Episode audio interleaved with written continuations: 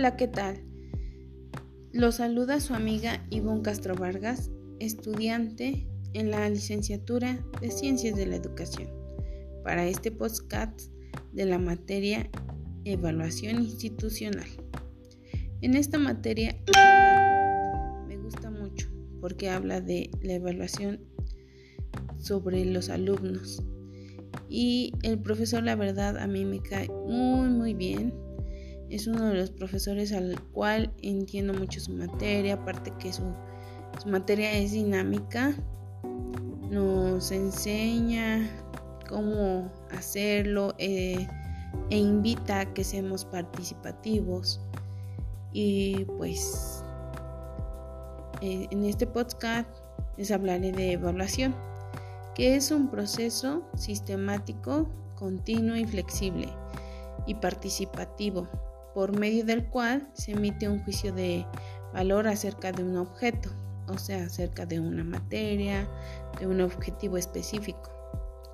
La calificación es una expresión cualitativa o cuantitativa de un juicio de valor, por ejemplo, del 1 al 10, que el 10 es el máximo y el 5 reprobatorio. Y la medición establece relaciones de correspondencia entre dos conjuntos, por ejemplo, el, IMC. Posteriormente, en, en, ese mismo, en la segunda sesión, hicimos un ejercicio en donde hicimos un cuadro comparativo de calificación, de evaluación y de medición. Y pues este ejercicio nos sirve mucho para ver qué es calificación, como les decía, del 1 al 10, este, evaluación, conocer los conocimientos, los aprendizajes, las habilidades de los alumnos y la medición podría ser la medición de un terreno, la medición de la temperatura corporal, la medición del peso de una persona, eh, la masa corporal, etc. Luego, también vimos en eh, ese, mismo día la historia de la evaluación, que la historia de la evaluación es un proceso que ha existido desde hace tiempo. Las personas evalúan son evaluadas continuamente toda su vida. Prácticamente toda la vida somos evaluados desde que nacemos hasta que nos morimos. ¿Por qué?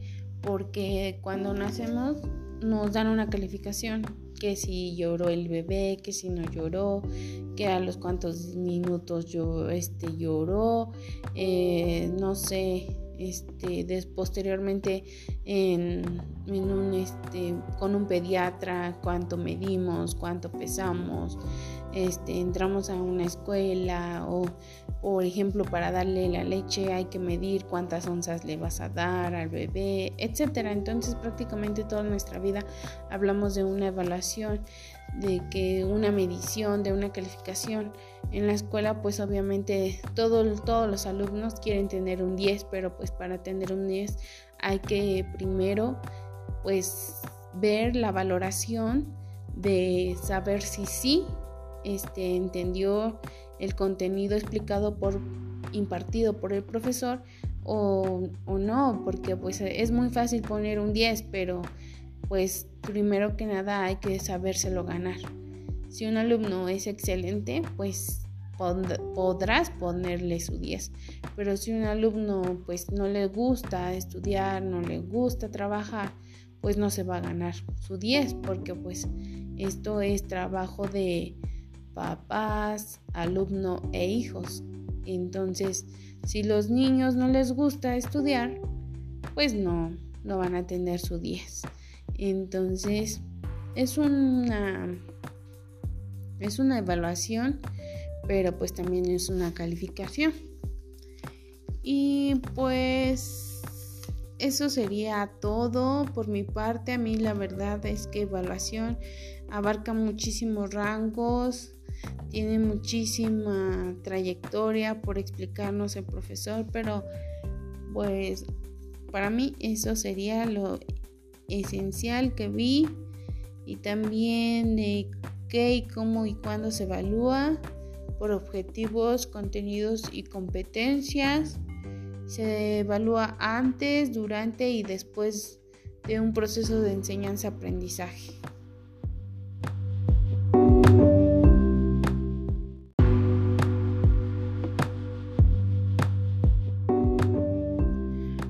¿Qué tal? Los saludos amiga Ivonne Castro Vargas de la Universidad Etactulancingo. Y estos podcasts los estamos haciendo para obtener una evaluación a cargo del profesor Víctor en la materia de evaluación institucional. En el segundo parcial estuvimos viendo el modelo tayleriano, el científico de Combridge, el, eh, entre otros más. Eh, el modelo tayleriano, también llamado modelo hacia los objetivos, que nos permite comparar los resultados de los objetivos del tratamiento que se diseñaron, las etapas del modelo tayleriano. También vimos el modelo de Combridge, que es un proceso de recopilación y utilización de la información para, para tomar decisiones. Eh, los elementos del modelo son unidades, tratamiento y operaciones de observación. En las unidades podemos ver el objetivo de la evaluación, cualquier individuo o elemento que forme parte del sistema. El tratamiento corresponde propiamente al tipo de rasgos que se desean valorar al ejecutarse una acción sin esperar el término de la misma y en las operaciones de observación, la obtención de datos antes, durante y o después del tratamiento a través de algún instrumento. Las aportaciones de Cornbach, la evaluación debe centrarse más en las características estructurales y propias del programa que en estudios del tipo comparativo, enfatizar la toma de decisiones en los planificadores del currículum, propone pautas para la investigación evolutiva, resalta la importancia de la rendición de cuentas. Mm, el modelo de SIP de Stufflen, algo así, vean la relevancia de este modelo es su orientación hacia la reflexionamiento, proceso, es decir, la razón de ser de la evaluación es contribuir claramente y mejorar el objetivo. Evaluado inclinándose como habría de esperarse en la toma de decisiones. También estuvimos viendo el modelo centrado en el cliente de Stick. Robert Stick es el líder de la llamada nueva escuela de la evolución educativa, considerado pluralista, flexible, holística, subjetiva y orientada hacia el servicio. Indudablemente su versión ampliada de evolución respondiente ha contribuido de manera decisiva con el desarrollo de los conceptos relativos a la evaluación. La preocupación de Stack estaba centrada en que toda la evaluación debía estar muy cerca de los profesores de la educación primaria como beneficiarios directos tales evoluciones. Y también vimos el modelo centrado en el consumidor de Mitchell Script. La evaluación sumativa y la evaluación formativa son aportaciones de Mitchell Script quien nació en Australia y desarrolló buena parte de sus actividades en Estados Unidos. Este filósofo científico ha contribuido ampliamente a considerar la evaluación como una profesión. Su modelo también se le conoce como el modelo formativo sumativo. ¿Qué es la certificación? El objetivo de la certificación es el certificado documento que hace tangible el proceso de certificado documento que se hace informe escrito donde se certifica la evaluación de la conformidad de una norma. ¿Y qué es una acreditación? La acreditación es el procedimiento mediante el cual un organismo autorizado y con autorización entendemos una entidad acreditadora.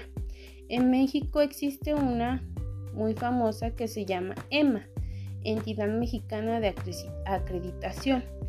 ¿Y cuáles son las diferencias de la acreditación y la certificación? La acreditación aplica a tareas específicas, mientras que las certificaciones aplican a especificación de productos, servicios o procesos.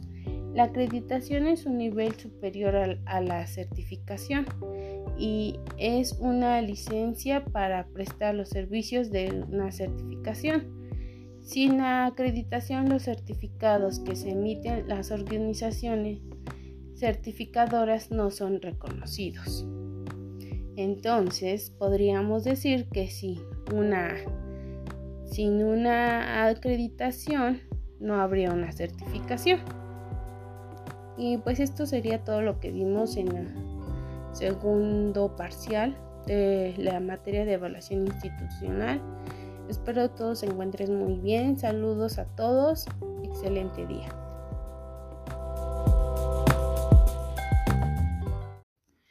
Hola, ¿qué tal? Los saludos amiga Ivonne Castro Vargas de la Universidad Etactulancingo. Y estos podcasts los estamos haciendo para obtener una evaluación a cargo del profesor Víctor en la materia de evaluación institucional. En el segundo parcial estuvimos viendo el modelo tayleriano, el científico de Combridge, eh, entre otros más.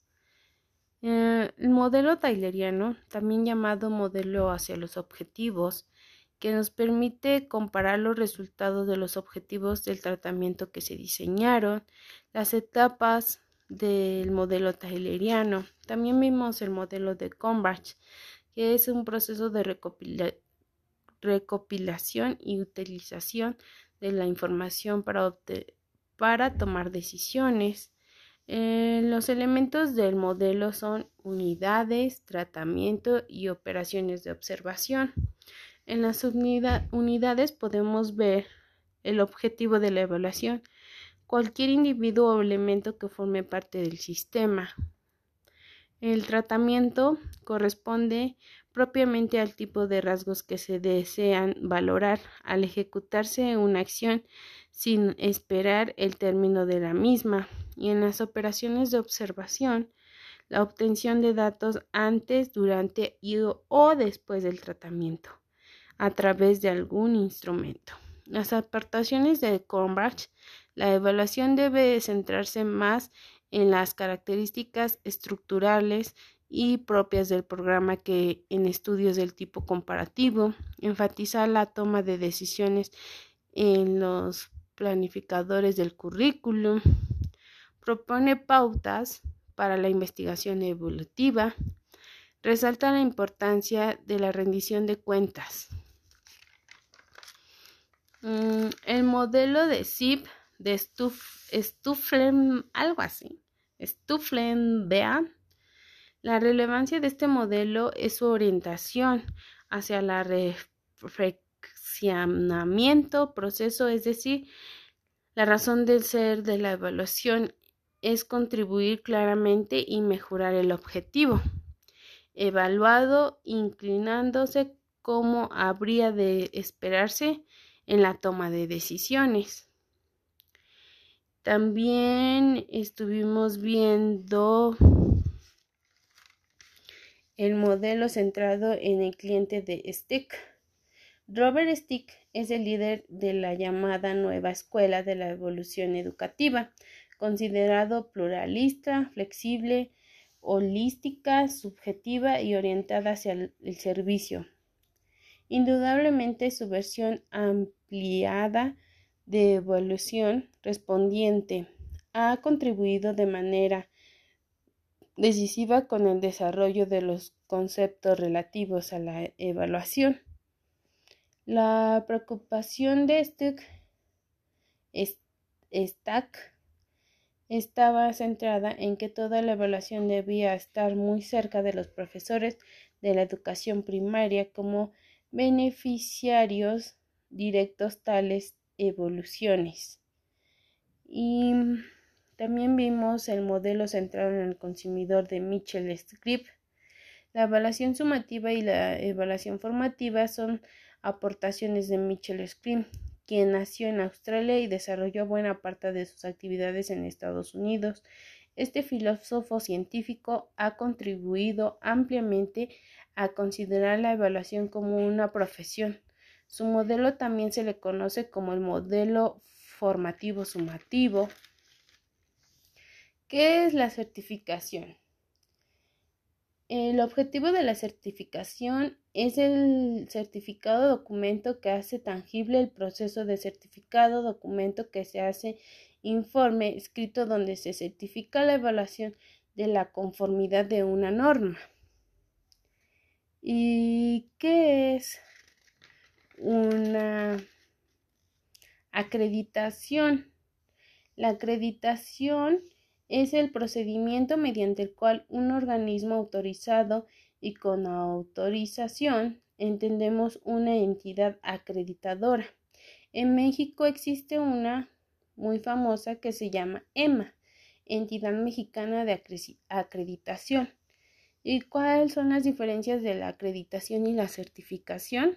La acreditación aplica a tareas específicas, mientras que las certificaciones aplican a especificación de productos, servicios o procesos.